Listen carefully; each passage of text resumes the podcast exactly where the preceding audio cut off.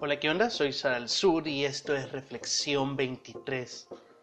The Good Place es una serie muy famosa últimamente que trata sobre un grupo de personas que mueren. Sí, habla sobre la muerte y habla sobre cómo nos tratarán en el más allá. Esta es una serie que se la denominan sitcom. Básicamente son comedias que giran alrededor de un grupo de personas y usualmente eh, son populares por usar estas risas enlatadas de fondo. Por suerte y para gracia de muchos, esta serie no ocupa estas risas enlatadas gracias a Dios. Pero eh, para poder abordar esta serie sí tengo que avisar que hay ciertos spoilers, no muchos, de hecho, con que te hayas visto la primera temporada ya estás apto para poder escuchar libremente todo el audio e igual no voy a spoilear demasiado. El punto es que Eleanor Shellstrop, la protagonista de esta serie, fallece lamentablemente en un accidente y llega a un lugar especial llamado The Good Place, que puede ser traducido como el cielo, pero en esta serie la llaman The Good Place, que es como una especie de eh, resorts para jubilados ¿verdad? de la vida.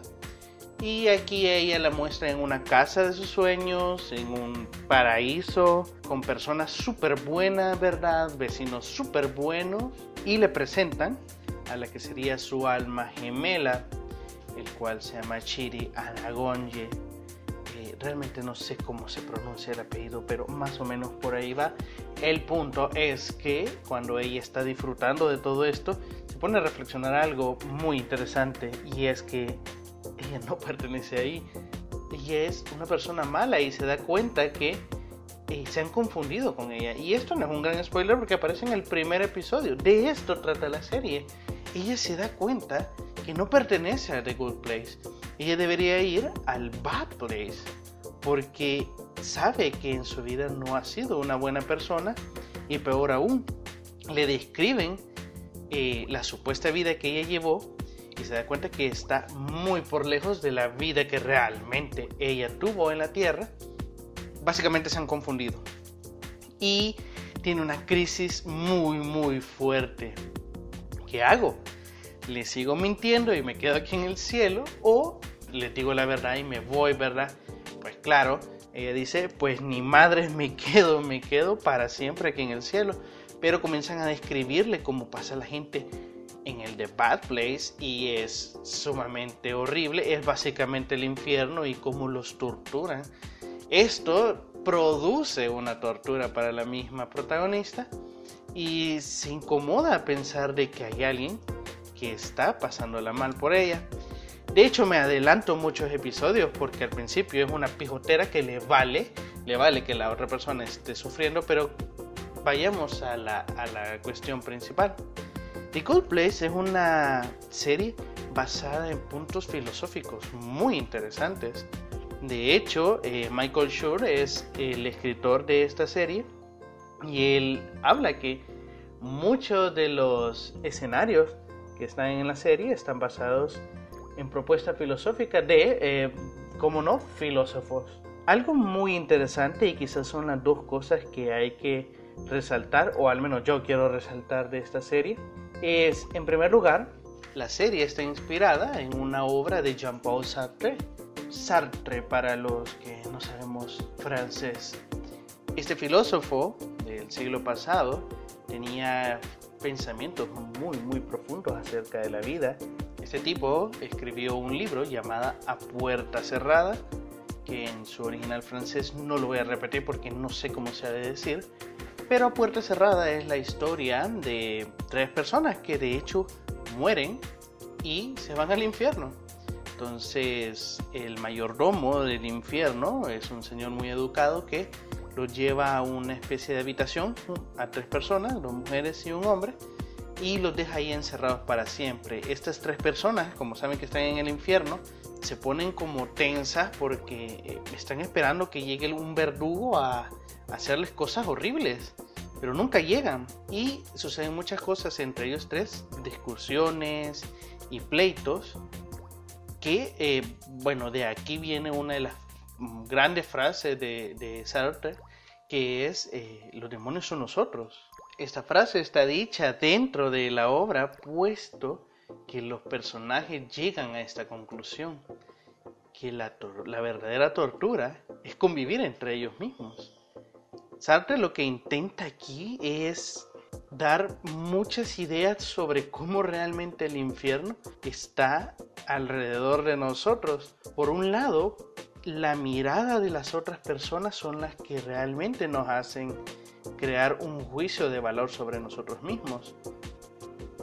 Hay una de, una de las personajes de esta historia intenta buscar un espejo en la habitación y no lo encuentra y está muy desesperada por encontrar un espejo hasta que una otra de las personajes le dice que no hay problema que se puede reflejar en sus ojos y ella comienza a intentar verse en el reflejo de sus ojos cómo se está maquillando porque se está maquillando es toda la, la gran onda y la personaje en la que se está reflejando le está diciendo cómo se está maquillando y cómo no le gusta que se está maquillando le está quedando horrible el maquillaje.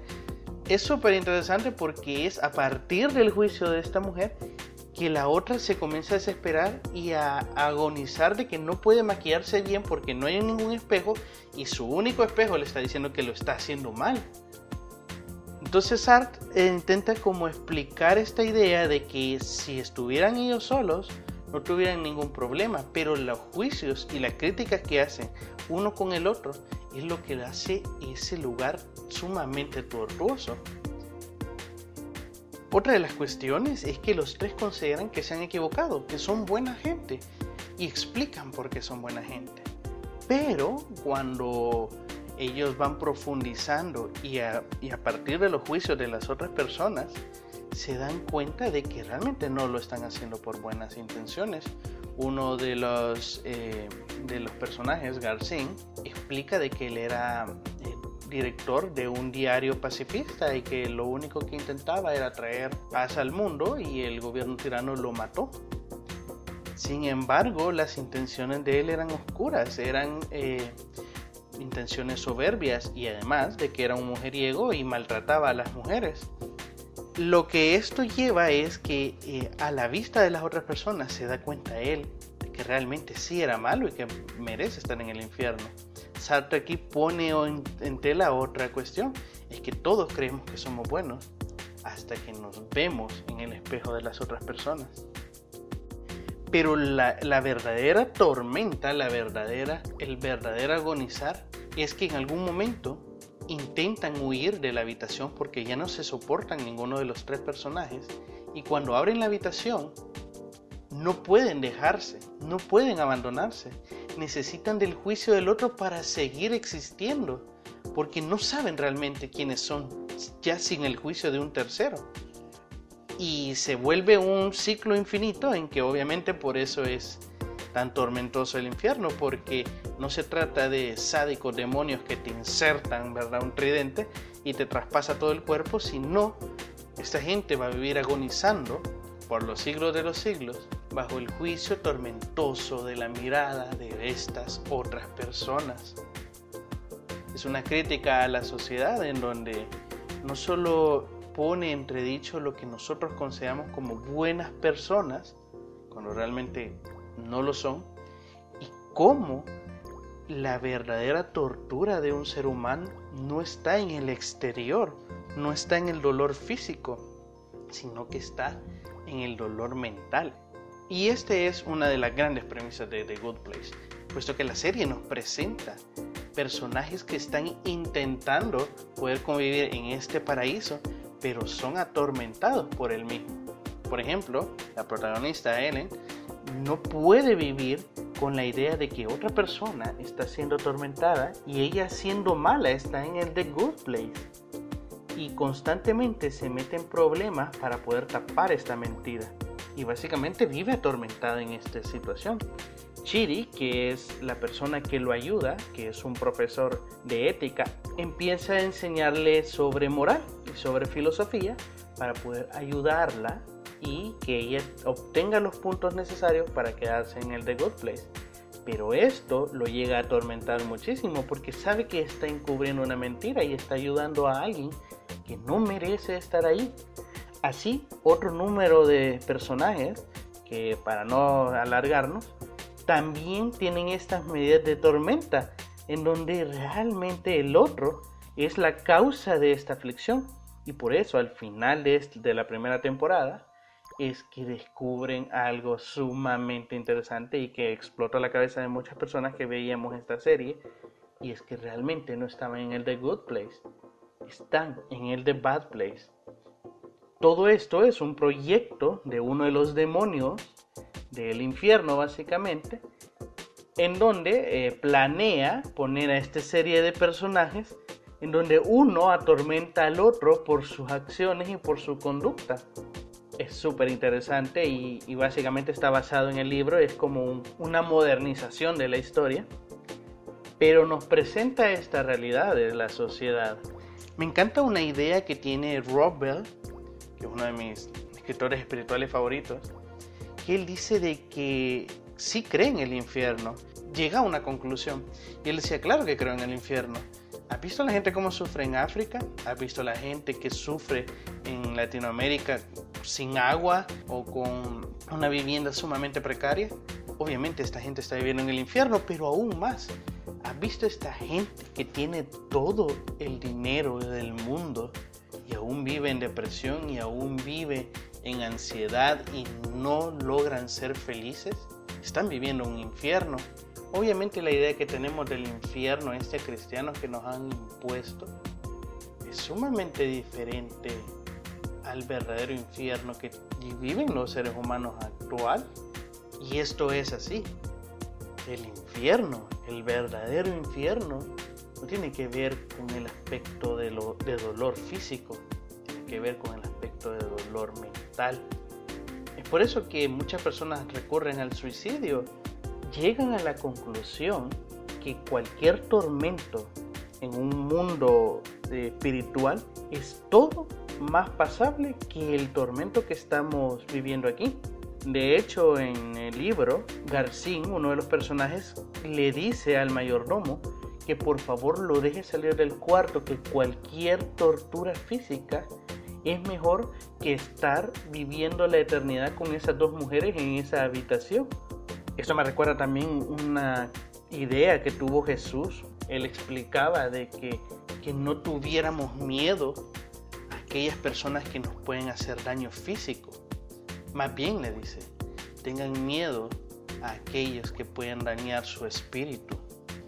Y bueno, regresando al punto, es como lo vemos en la sociedad actual, como las redes sociales, Instagram, Twitter, que es sumamente tóxico, te lleva a ese punto, a que las miradas se multipliquen y a que esta agonía sea más fuerte que en cualquier otra época del ser humano.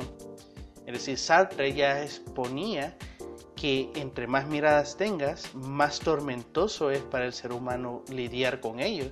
Ahora imagínate cuando estás en redes sociales y tienes decenas, si no es que cientos de personas que te siguen y te observan y te están juzgando constantemente. Porque para eso lo haces. Subes algo para que alguien lo vea. O sea, no lo subes como algo para ti, como un álbum propio. Y es muy raro estas personas que tienen las redes sociales tan bloqueadas que, que hasta tienen álbumes de fotos solo para ellos las fotos, las publicaciones, los memes, todo está a la vista de todo el mundo porque quieres que vean lo que estás publicando. Ese es el sentido. Y cómo esta situación, cómo este mundo, realmente a los ojos de todas las personas lo que hacen es multiplicar esta tortura. Ahora bien, el segundo aspecto de The Good Place que está basado en otro libro que se llama Lo que nos debemos los unos a los otros, de un filósofo llamado Tim Scanlon. Scanlon eh, escribió este libro intentando dar un nuevo argumento sobre cómo abordar la moralidad y sobre cómo lo bueno y lo malo tiene otro punto de vista más que el que tenemos actualmente es un libro de más de 400 páginas, sumamente complejo, pero que tiene premisas muy interesantes y quizás para salvar alguna, y digo salvar por el tiempo, Él dice que actualmente el bien está basado en lo que es bueno para el individuo. Es decir, el bienestar está basado en el bien individual. Si yo quiero cometer ah, una acción, yo voy a discernir si eso es bueno o malo dependiendo de la moral interna que yo tenga. Es decir, si yo digo una mentira, pero yo considero que esa mentira realmente no tiene una mala intención, sino que tiene la voluntad de salvar o de proteger o de resguardar a alguien, pues no es una mentira mala, es una mentira, es una acción buena. Pero eh, Scanlon dice que el problema de medir el bien y el mal dependiendo de nuestra posición individual es lo que ha traído este desorden moralista. Él propone que realmente deberíamos de ver el bien en favor de una razón colectiva, es decir, las acciones van a ser buenas o malas dependiendo si colectivamente nadie podría dar una razón de que esa acción sea mala. Y no sé si me voy a poder explicar porque incluso a mí me cuesta entenderla, pero la idea está en que el bienestar o lo que consideran como bueno la sociedad, también eso es lo que debemos de tomar en cuenta a la hora de tomar una acción en pocas palabras, el bien común. Recuerdo una vez que platicaba con una amiga sobre esto de ama a tu prójimo como a ti mismo. Y aunque es una cuestión bíblica, también tiene un issue muy interesante. Y es que uno puede amar al prójimo como a uno mismo, pero este es el problema que dice Scanlon, que uno ama según lo que uno cree que es amor. Es decir, si yo creo que amar a alguien es obligarlo a que lea tales libros aunque no le guste, a que haga tales actividades aunque no le guste, para mí eso es amarlo porque yo quisiera que a mí me obligaran a hacer eso. Pero el amor también se basa no en la medida que nosotros creemos que es el amor, sino en la medida que el otro también considera que es el amor. Y esto tiene tantos matices porque habría que evaluar los contextos y las realidades de las demás personas. Yo no puedo odiar a alguien o decir que una persona es mala con base solo a lo que yo considero bueno, sino que debo de poner en juicio de la sociedad si esto también es bueno o malo. Entonces, eh, The Good Place comienza a poner estas ideas de cómo el bienestar o más bien las acciones buenas o malas, no dependen de un solo individuo, dependen de si esto afecta a la sociedad y si la sociedad está dispuesto a aceptar razonablemente, dice Scanlon, de que si esto es bueno o esto es malo. A estas alturas, todo de decir, wow, The Good Place ha de ser una serie explosiva, ¿no? Filosófica totalmente impresionante, pero lastimosamente es una comedia y no sé por qué lo hicieron así, pero es una comedia y la verdad creo que ese es el único punto eh, malo de la serie porque tiene chistes que no dan gracias, pero en profundidad la serie tiene muchísimo que dar y solo con estos dos aportes filosóficos o más bien traducciones al mundo moderno de estos filósofos da orientaciones muy interesantes de cómo, de cómo manejarte en la sociedad. Un dato muy curioso es que Chiri, uno de los personajes de la serie, intenta enseñarle a la protagonista cómo ser buena a través del estudio de la moral, de la ética, etc.